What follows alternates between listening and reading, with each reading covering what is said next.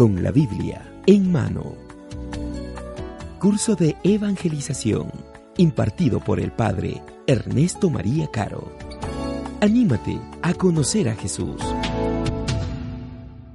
Hermanos, es una bendición poder saludarlos de nuevo. ¿En qué consiste la vida eterna? ¿Cómo es? ¿Cómo se alcanza? ¿Realmente resucitaremos algún día? ¿Cómo será nuestro cuerpo? Estas y muchas más interrogantes que estamos seguros que tú compartes con nosotros quedarán expuestas a la luz de la verdad de esta hermosa promesa que Jesús ha lanzado para todos aquellos que nos mantengamos fieles hasta la muerte. Ustedes estarán conmigo eternamente. Quédate con nosotros en esta sesión donde comenzaremos nuestro recorrido por un lugar maravilloso, en donde Jesús nos tiene reservado un lugar, el cielo. Acompáñanos. ¿Qué tal queridos hermanos? Bienvenidos nuevamente a nuestro curso de evangelización fundamental. Estamos revisando todos juntos este apasionante tema de Jesucristo. Y dentro de esto hemos venido viendo ahora las promesas de Jesús.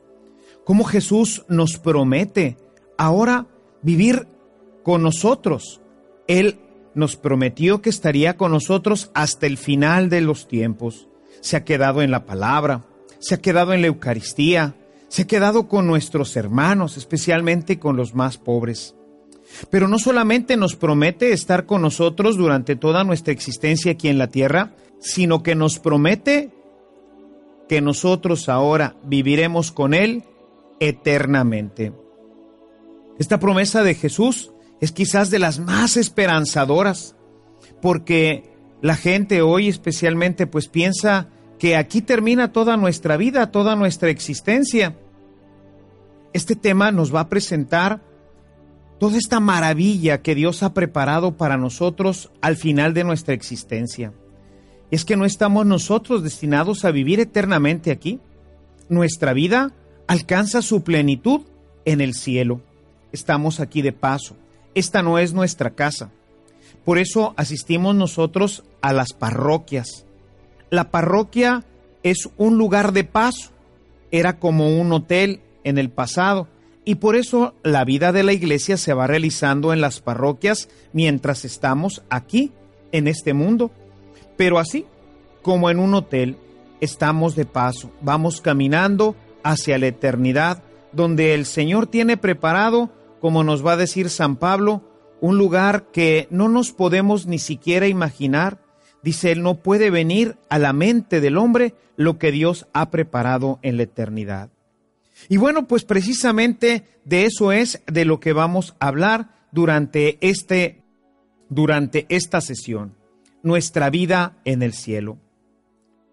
¿Y con qué razón nos decía San Pablo que valía la pena pasar por mil dificultades en esta tierra si tenemos presente que lo que Dios nos tiene reservado en el cielo es muchísimo mejor que cualquier cosa que nosotros pudiéramos imaginar.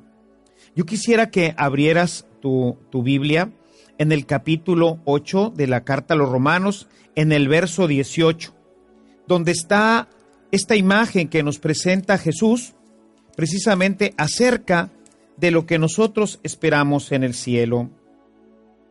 Dice San Pablo, Entiendo, por lo demás, que los sufrimientos del tiempo presente no pueden compararse con la gloria que un día se nos ha de manifestar, porque la creación misma espera anhelante que se manifieste lo que serán los hijos de Dios. Es decir, todo esto que ahorita vemos es una realidad solamente parcial.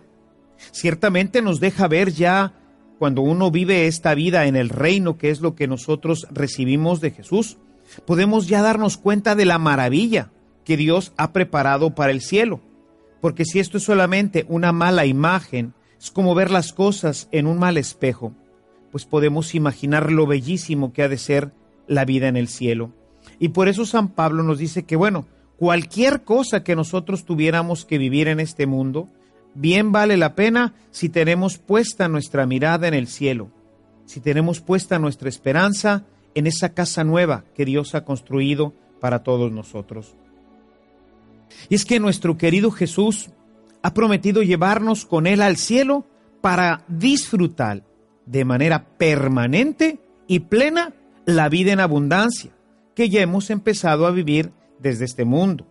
Hemos venido tratando, tú recuerdas durante esta, este curso que venimos compartiendo contigo, hemos visto cómo ya desde el capítulo 2 el Señor nos insiste continuamente en que en este mundo estamos aquí para vivir la vida y para vivirla en abundancia.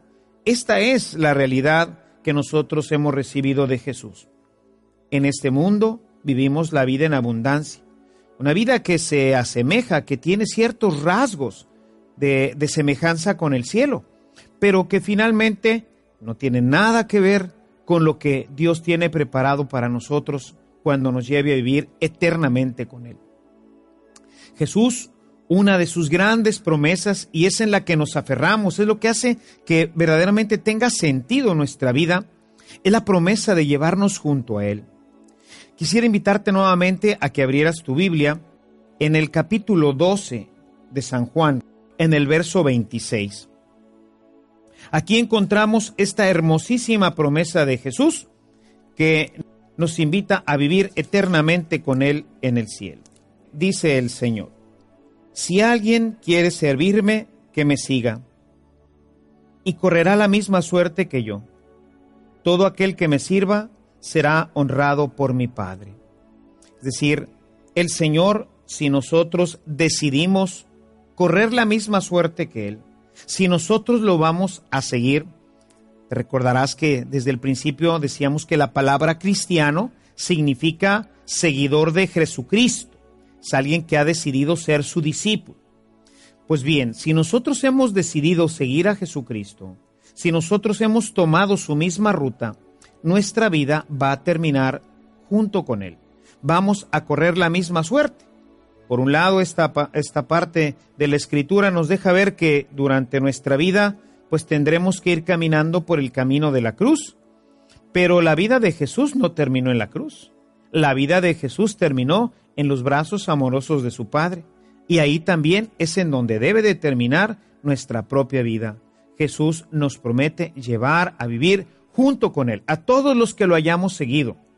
Ciertamente, pues vamos viendo que el seguimiento de Jesús en algún momento no puede ser tan fácil, tan sencillo, porque estará también lleno de cruces, problemas, dificultades por ser cristiano, por abrazar plenamente la vida del reino.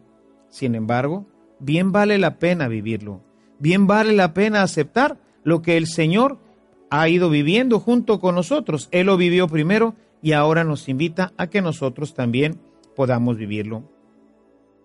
En esta cita, Jesús no puede ser más claro en cuanto al destino que nos espera a todos los que estamos unidos a Él mediante el sol. Recuerda que lo que nos une a Él no solamente es decir Señor, Señor.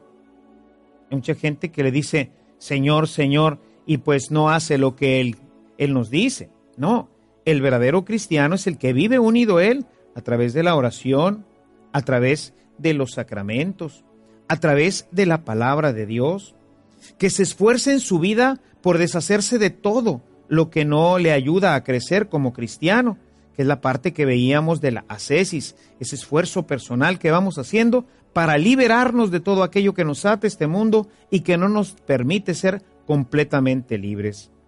Aquellos que van siguiendo a Jesús, que se unen a Él, que lo tienen verdaderamente como Señor, no pueden esperar otra cosa sino verse redimidos, resucitados y gloriosos finalmente en el cielo. Es promesa de Jesús.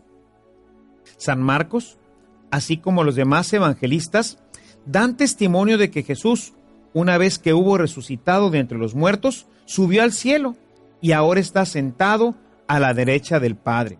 Prácticamente todos los evangelios terminan con esto.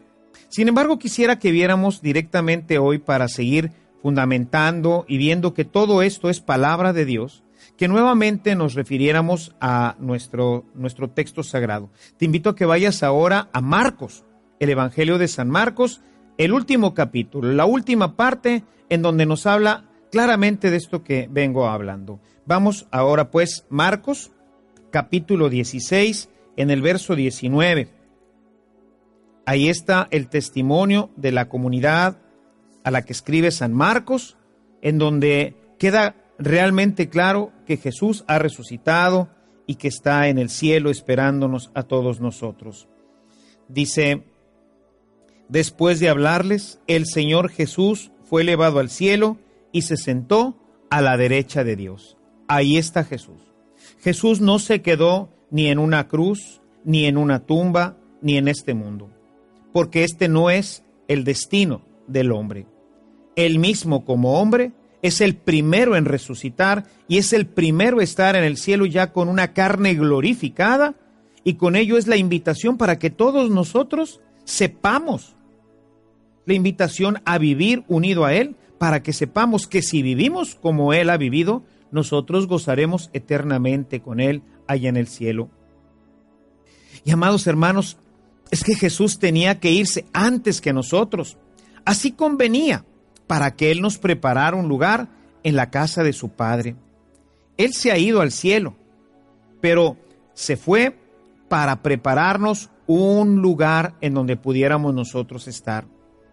Cuando Jesús está despidiendo de sus apóstoles en el Evangelio de San Juan, que ya ves que nos narra una muy de una forma muy amplia todo el contexto de la cena, empezando desde el capítulo 13, en donde les lava los pies a sus discípulos, todos estos capítulos desde el 13 hasta el 17, que es la oración final de Jesús, es un gran desarrollo de la última cena que nos presenta San Juan.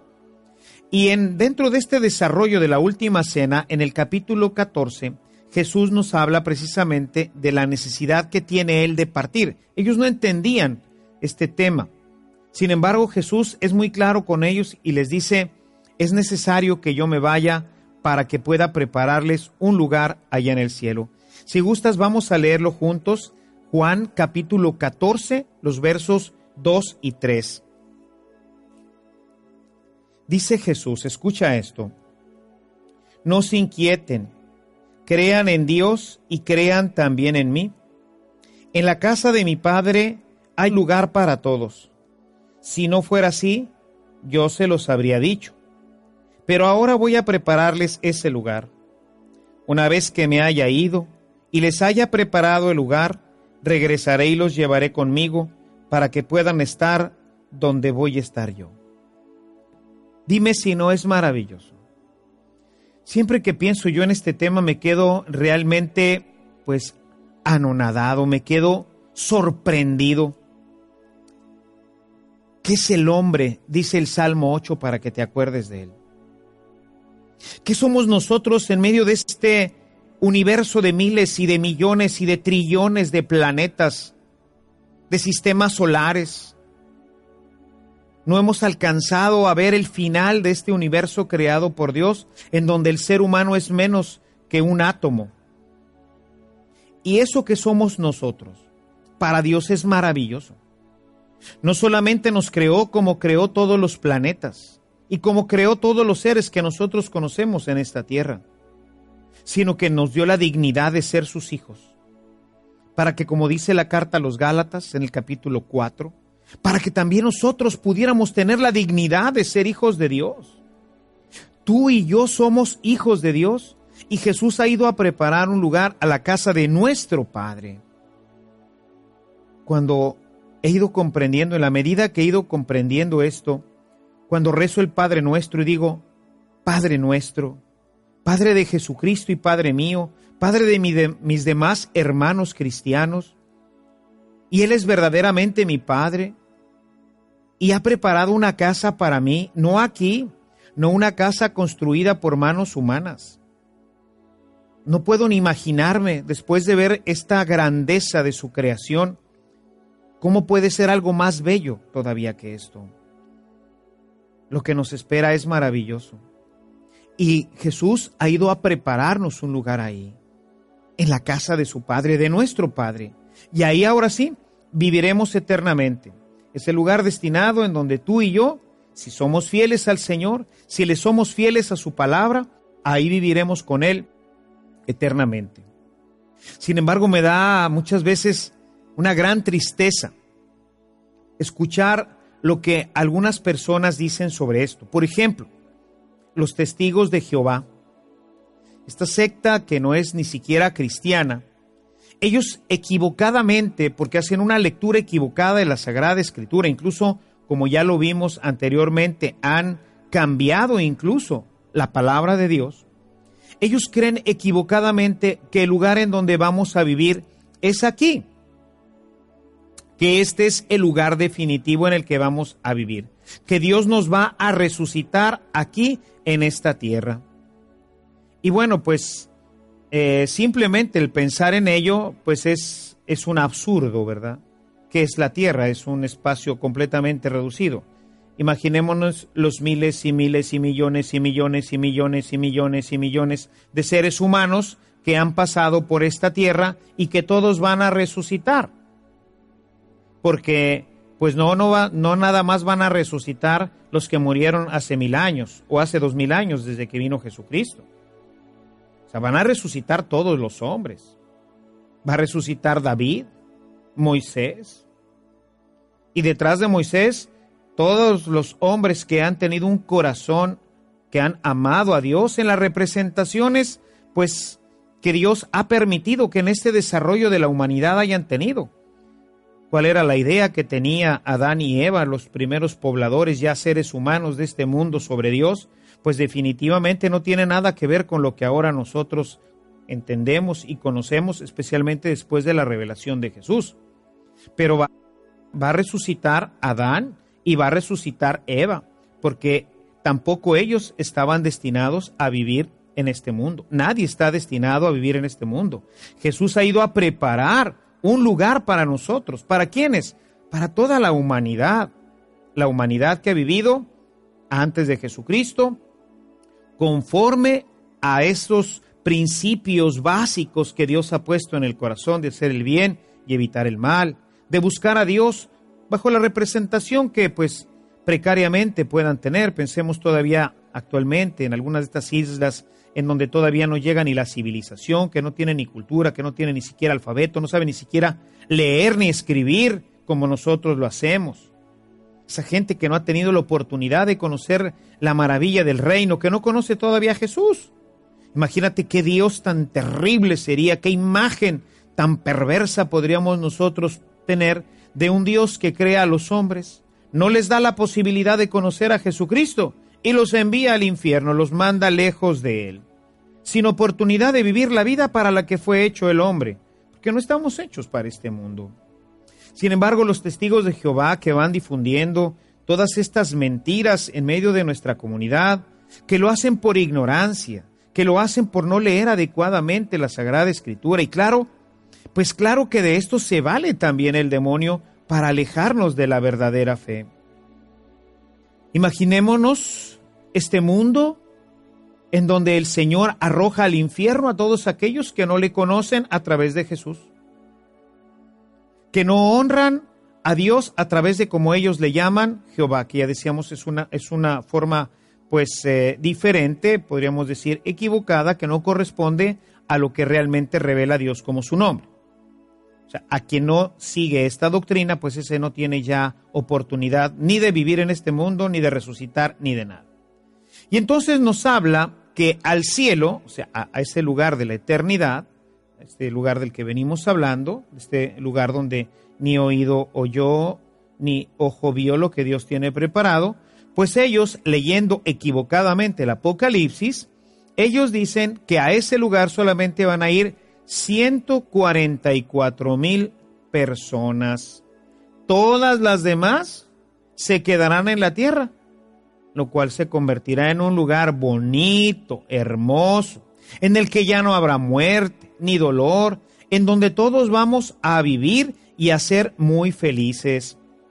Ellos basan estas ideas especialmente en el capítulo 11 de Isaías, los versos del 6 al 9. Escuchemos en qué basan ellos esta equivocación tomada del Antiguo Testamento. Dice, habitará el lobo junto al cordero, la pantera se echará junto al cabrito, el ternero y el leoncillo comerán juntos y un niño pequeño cuidará de ellos.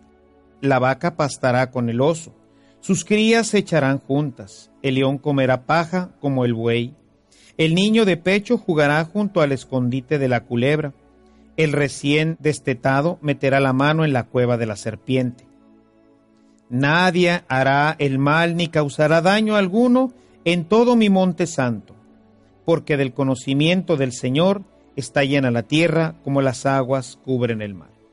Ciertamente este texto está referido a otra situación y bajo otro contexto. No tiene nada que ver con nuestra resurrección. Por eso cuando nosotros quizás haya llegado allá a tus manos, alguno de los libros de los testigos de Jehová, nos presentan así la gente viviendo bien bonita y todos, claro, si tú te fijas, todos son así blanquitos, bonitos. Yo nunca he visto en uno así un, un, prietito, un morenito, uno de nuestra, de nuestra gente, pues yo no he visto a ninguno, ¿verdad? Todos van a estar muy bonitos, se presentan así todos en las casas americanas con sus grandes jardines, sus grandes patios. Nos presentan frecuentemente esta escena que acabo de leerte de, de Isaías, en donde vemos ahí a un niño que está jugando con un león y otra niña que está metiendo la mano en, el agujero de una serpiente y la serpiente llega y no le hace nada. Y bueno, todas estas pues son simplemente ideas equivocadas que terminan siendo al final pues una mentira. Realmente no estamos llamados a vivir solamente 144 mil allá en el cielo. Cuando me dicen esto, yo les digo, pues hermano, tú eres de los que te vas a quedar a vivir aquí en la tierra, porque los 144 mil se completaron ayer. Así que pues ahora tú ya no eres de los que van a ir al cielo. Todo esto está basado en una correcta, una incorrecta interpretación del libro del Apocalipsis, en las cuales se nos habla de estos 144 mil. Quisiera que fueras a tu, a tu Biblia nuevamente en Apocalipsis 7, en el versículo 4 dice lo siguiente. Y oí el número de los que habían sido marcados con el sello. Eran 144 mil procedentes de todas las tribus de Israel. Para empezar, si te fijas, este número se refiere a las tribus de Israel, cosa que ni tú ni yo somos. Tú no eres ni de la tribu de Benjamín, ni de la, ni de la tribu de Aser, ni de la tribu de ninguna tribu de Israel. Enseguida, el los siguientes versículos nos menciona todas las tribus. De la tribu de Judá, doce mil. De la tribu de Rubén, doce mil. Y así va nombrando todas las tribus, en donde vamos a encontrar las doce tribus de Israel y cada uno de ellos doce mil. ¿Qué es lo que realmente representa este número? Este número representa a toda la humanidad redimida, convertida. El número 12 en la numerología apocalíptica, en la numerología de Israel, representa al pueblo. Son 12 apóstoles y son 12 tribus. El número 12 representa al pueblo. Siempre que se habla del número 12, estamos refiriéndonos a el pueblo de Israel. El número 144 procede de multiplicar 12 por 12. 12 por 12 nos dan 144. Tenemos por un lado las 12 tribus de Israel y por otro lado tenemos los 12 apóstoles, la iglesia del Antiguo Testamento y la iglesia del Nuevo Testamento. El número 1000 representa en la numerología de los hebreos la plenitud, es decir, todos. Es un número que va más allá de nuestra forma de contar. Para Dios un día es como mil años y mil años como un día. ¿De qué está hablando? Está hablando de que Dios vive en la eternidad, en que no tiene ya relación con nosotros en cuanto a esta forma de contar y esta forma de llevar nosotros la cuenta de los días, la cuenta de los años. Como ves, esta numeración pues no corresponde a la forma de interpretar y decir que es un número concreto en el que se tiene que uno referir para ir al cielo. Realmente es una forma de contar de los judíos porque es una numerología simbólica de que quiénes son los que se van a ir al cielo, quiénes son esos 144 mil que están frente al Cordero. Esos 144 mil es el pueblo de Dios, todo el pueblo redimido. El pueblo del Antiguo Testamento y el pueblo del Nuevo Testamento. Es decir, que en el cielo, pues este número, pues eh, no tiene nada que ver con lo que se está poniendo aquí, ¿verdad? Sino que es un número simbólico, ¿eh? es un número simbólico que representa a toda la iglesia, que como ahorita te comentaba, es lo que resulta de multiplicar 12 de las tribus de Israel por 12, que es el pueblo de Dios, que son los 12 apóstoles, y así tenemos el Antiguo Testamento, el Nuevo Testamento, y luego los 144 que resulta de esa multiplicación de 12 y 12, lo multiplicamos por mil, que es el número que identifica la totalidad o la universalidad. En el cielo estará toda la iglesia del Antiguo Testamento, es decir, todos los que vivieron conforme a la ley de Dios, todos los que de corazón buscaron vivir lo que el Señor mandaba a través de sus profetas, y todos los que en el Nuevo Testamento hacemos exactamente lo mismo, lo propio, que es decir, vivimos conforme a los mandamientos de nuestro Señor, particularmente al amor.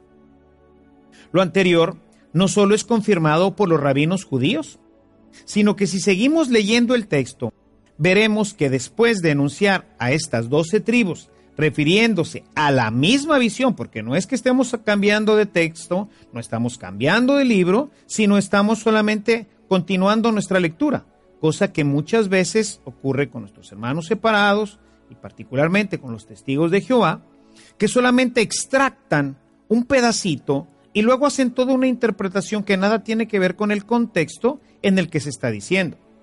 Si nosotros seguimos leyendo, refiriéndonos nuevamente a la misma visión y estando el vidente en el mismo lugar, nos dice que vio una cantidad de gente que nadie podía contar los cuales eran de todos los pueblos del mundo. Fíjate lo que nos dice, o sea, nada más hay que seguir leyendo. Leí hace un momentito el versículo 4, seguramente ya lo anotaste por ahí, y decía, del versículo 5 al versículo 8 tenemos las tribus enumeradas, cada uno, doce mil de cada una de estas tribus. Pero fíjate lo que nos dice ahora en el número 9 inmediatamente después de haber enumerado a las tribus, dice. Después de esto, miré y vi una multitud enorme que nadie podía contar, gentes de toda nación, raza, pueblo y lengua. Estaban de pie ante el trono y ante el cordero, vestían de blanco, llevaban palmas en las manos y clamaban con fuerte voz diciendo, a nuestro Dios que está sentado en el trono y al cordero, se debe la salvación. Esta visión nos habla de cómo eh, Dios ha destinado este lugar para todos nosotros, para todos aquellos que seguimos al Cordero, para todos aquellos que hemos decidido hacer una opción por Jesús y vivir conforme a su Evangelio. Hubo un pueblo que también vivió así. Y hay muchos otros pueblos que no han tenido ni siquiera la bendición de conocer a Dios a través de la revelación positiva, como lo veíamos al principio. Todos ellos también resucitarán. Todos ellos también están llamados a participar de la gloria de Dios. Una de las grandes eh, aportaciones del Concilio Vaticano II en el documento Adyentes, ese documento que nos habla de la evangelización de los pueblos, nos, eh, nos deja ver cómo Dios ha tenido también misericordia para todos ellos y que todos ellos, como nos dice San Pablo, que no han tenido la oportunidad de conocer la revelación como nosotros la conocemos, ellos también van a alcanzar esta libertad de los hijos de Dios. Además, si siguiéramos la traducción literal del texto antes citado, tendríamos que caer en cuenta de que solo los descendientes de alguna de las tribus de Israel se salvarían. Y que el texto pues es claro, ¿verdad? O sea, son doce mil de Benjamín y doce mil de Manasés y doce mil de Aser y de Neftalí y de Simeón y de Leví y Sacar, etcétera, ¿verdad? O sea, por lo que eh, no tiene sentido, ¿verdad? El sentido es la iglesia, la iglesia universal, y a la cual desde los primeros momentos fue dirigido el mensaje de la salvación, como nos muestran todas las cartas de San Pablo. Quedaría entonces totalmente sin valor todo lo que hemos leído anteriormente en las otras cartas. Esto repercute paradójicamente en contra de aquellos que nos vienen a predicar que la religión verdadera es la de ellos, pues no se dan cuenta que si solo se van a salvar 144 mil que menciona el Apocalipsis, el Apocalipsis, como te comentaba hace unos momentos, pues ellos mismos están quedando automáticamente excluidos, ¿verdad? Pues ninguno de ellos que te vienen a visitar a tu casa, a veces a tocarte, a decirte, no, es que mire y les vamos a dar un estudio bíblico y todo este tema, pues yo lo primero que hago y le digo, oiga hermano, ¿y usted es de la tribu de Israel? ¿Usted pertenece a alguna de las tribus de Israel? ¿Usted pertenece a la tribu de Isaacar o a la tribu de Benjamín? ¿No? Bueno, pues entonces, si leemos su texto como usted lo está leyendo, pues usted no tiene participación delante del Cordero. No sé dónde usted vaya a ir. Los cristianos hemos recibido la promesa de vivir eternamente en el cielo junto a Jesús, como lo atestigua San Pablo. Quisiera que leyeras Efesios capítulo 1, los versículos del 11 al 14, el inicio de su carta de Pablo a los Efesios. Dice San Pablo, en él hemos sido hechos herederos y destinados de antemano según el proyecto de quien todo lo hace conforme al deseo de su voluntad. Así nosotros, los que tenemos puesta nuestra esperanza en Cristo, seremos un himno de alabanza a su gloria. Y en Él, también ustedes, los que recibieron la palabra de la verdad, la buena noticia que los salva, al creer en Cristo, han sido sellados con el Espíritu prometido. Escucha esto. Garantía de nuestra herencia para la redención del pueblo de Dios y ser así un himno de alabanza a su gloria. Hay una promesa en la Biblia hay una promesa hecha por Jesús. Los llevaré a vivir conmigo. ¿A quiénes? ¿A los de la tribu de Israel? ¿A los doce mil? Los romanos entonces, todos los romanos que, que se convirtieron, todos los mártires de los primeros siglos, todos ellos no cuentan, no forman parte del pueblo de Israel. Ellos no eran benjaminitas. La promesa es para ti, la promesa es para mí. Hemos sido salvados por Jesucristo y nuestra salvación no es únicamente para que tengamos vida y la tengamos en abundancia en esta tierra, para que un día, pasando no sé qué cosas, todo esto se transforme y las casas ahora sean bonitas y todas bien pintadas y ya se acaben los barrios de pobreza. No. Todo esto que ahorita vemos, todo lo que ahorita conocemos, todo se va a acabar, no va a quedar absolutamente nada de ninguna de las estrellas, ni ninguna de las galaxias, Nada, nada, nada, absolutamente nada de la creación va a subsistir. Todo esto es temporal. Se ha tomado miles y millones de años para que nosotros pudiéramos disfrutar de esto. ¿Cuándo terminará? No tenemos ni siquiera la más pálida idea, porque el mismo Jesús dijo que él mismo no sabía, que esto era que el Padre se había reservado para sí. Es decir, él en su naturaleza de hombre, aunque siendo Dios, no tenía acceso a algunas de las áreas de su vida de divinidad. Sabemos que el misterio de la encarnación pues es eso, es un misterio. Pero sin embargo, no sabemos cuándo va a terminar esto, mañana, pasado, dentro de mil años, un, millón de años, no sabemos cuándo va a terminar, pero un día se va a acabar. Y cuando todo esto se acabe, no va a quedar absolutamente nada. Todo será consumido por el fuego no quedarán planetas, no quedarán galaxias, no quedará nada. Todo lo creado desaparecerá y nosotros, los hijos de Dios, viviremos eternamente con Él en el cielo.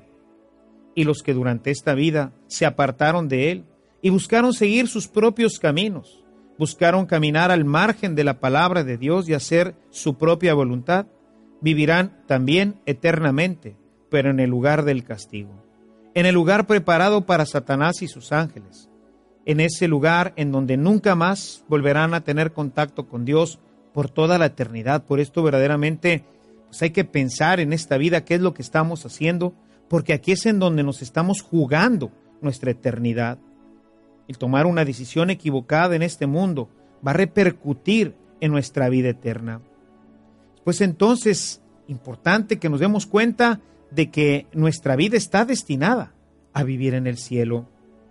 Nosotros, los que hemos sido sellados con el Espíritu Santo, que es el sello que hemos recibido en el momento de nuestro bautismo y que hace referencia directamente aquí en el Apocalipsis, todos nosotros vamos a recibir la misma herencia que Jesús. Él se fue al Padre, goza de Él, vive con Él eternamente. Bueno, pues nosotros que hemos recibido también esta misma herencia, vamos a participar también del cielo, como Él ya lo prometió. Estarán conmigo allá en el lugar al que yo voy a ir a prepararles. Estamos, queridos hermanos, mi querido hermano, hermana, que estás participando de este curso, estamos destinados a vivir eternamente con Él. Todos los que hemos participado de, en este mundo, como ya lo atestigua San Pablo en su carta a los romanos, todos nosotros estamos destinados a participar eternamente con Él. Este mismo espíritu nos da la certeza, este Espíritu Santo que Dios ha puesto en nuestro corazón, con el cual hemos sido sellados, con el cual hemos sido marcados, nos da la certeza de que estamos llamados a vivir con Dios por toda la eternidad. San Pablo nos dice que este Espíritu son las arras que hemos recibido. ¿Qué son las arras? Es quizás pues eh, la, la idea más clara que tenemos ahorita pues es en los matrimonios, en donde el esposo le da pues un puñito de monedas, ¿verdad? Es un signo de que él va a, estar al pendiente de todas las necesidades. Es así solamente un signo de que él estará pues todo el tiempo proveyendo. Bueno, pues así también Dios nos ha dado el Espíritu que atestigua que somos hijos de Dios. Ahorita vemos las cosas del cielo aquí en la tierra, dice San Pablo, como en un mal espejo. No es la verdadera realidad, San Pablo en su carta a los Corintios, en el capítulo 13, los versículos 12 al 13, nos dice que hoy vemos las cosas de una manera, pues, no como son realmente, es una forma distorsionada como nosotros lo vemos. Dice, ahora vemos por medio de un espejo y oscuramente, pero un día, pero un día veremos cara a cara. Ahora conozco imperfectamente, pero un día conoceré como Dios mismo me conoce. Ahora permanecen tres cosas, la fe, la esperanza, el amor, pero la más excelente de todas es la caridad, que es la forma como vivimos aquí y como viviremos allá. La fe se va a acabar, ¿por qué? Porque ya no necesitamos fe, ahora lo vamos a ver ya no vamos a necesitar la esperanza porque lo que esperábamos ya lo recibimos. Lo único que viviremos en el cielo es el amor. Ahí nos amaremos eternamente de una manera plena y perfecta. Estas arras, pues, son el signo eficaz de la promesa que va haciendo realidad en nosotros al participar de la vida en abundancia. La medida en que nosotros vamos participando de la vida en abundancia, nuestra vida en este mundo se va haciendo plena y es una idea, es un mal espejo, se parece a, pero no es todavía. Pero ya nos da a entender cuando nosotros vivimos la plenitud de su espíritu, su alegría, su paz, su gozo, la armonía que hay dentro de nuestro corazón, cómo nuestras relaciones con los demás se hacen plenas, perfectas, relaciones que nos dan vida. Bueno, esas son las arras. Es algo que nos indica cómo va a ser nuestra vida al final. Por lo tanto, quienes en esta vida rechazan la vida en abundancia, quienes se alejan del Evangelio, quienes se alejan de Jesús, están tomando la peor decisión de toda su vida, porque están en realidad no solo rechazando la oportunidad de ser felices en esta tierra, sino que están rechazando la vida que Jesús nos ha prometido en el cielo. Es una vida maravillosa, es perfecta, es una vida que se prolonga. La vida en el cielo es una prolongación de nuestra vida. Mira lo que nos dice San Pablo en su carta a los Efesios, capítulo 5, los versículos del 3 al 5. Dice San Pablo, en cuanto a la lujuria o a cualquier clase de impureza o avaricia, que ni siquiera se nombre entre ustedes, pues así corresponde a los creyentes y lo mismo hay que decir de las palabras obscenas y las conversaciones estúpidas o indecentes que están fuera de lugar. Ocúpense más bien en dar gracias a Dios porque deben saber que ningún lujurioso, adúltero o avaro, que es como si fuera idolatría, tendrá parte en la herencia del reino de Dios y de Cristo. Es decir, en esta vida nos estamos jugando la eternidad. La vida en el cielo va a ser una prolongación de nuestra vida en abundancia. Si nosotros en esta vida hacemos mal uso de nuestra libertad, si nosotros nos vamos por el camino de nuestras pasiones y no permitimos que Dios tome control de toda nuestra vida, pues entonces estaremos marcando un camino que nos llevará a vivir eternamente lejos de Él. La vida en abundancia que ya hemos empezado a vivir en este mundo se prolongará eternamente. Tanto eh, el evangelista San Lucas como el evangelista San Mateo en sus evangelios nos dan esta referencia de la plenitud que nosotros vamos a vivir, de esta oferta del Señor. Puedes ver en tu Biblia Lucas capítulo 9, verso 27 y también Mateo 12, 28.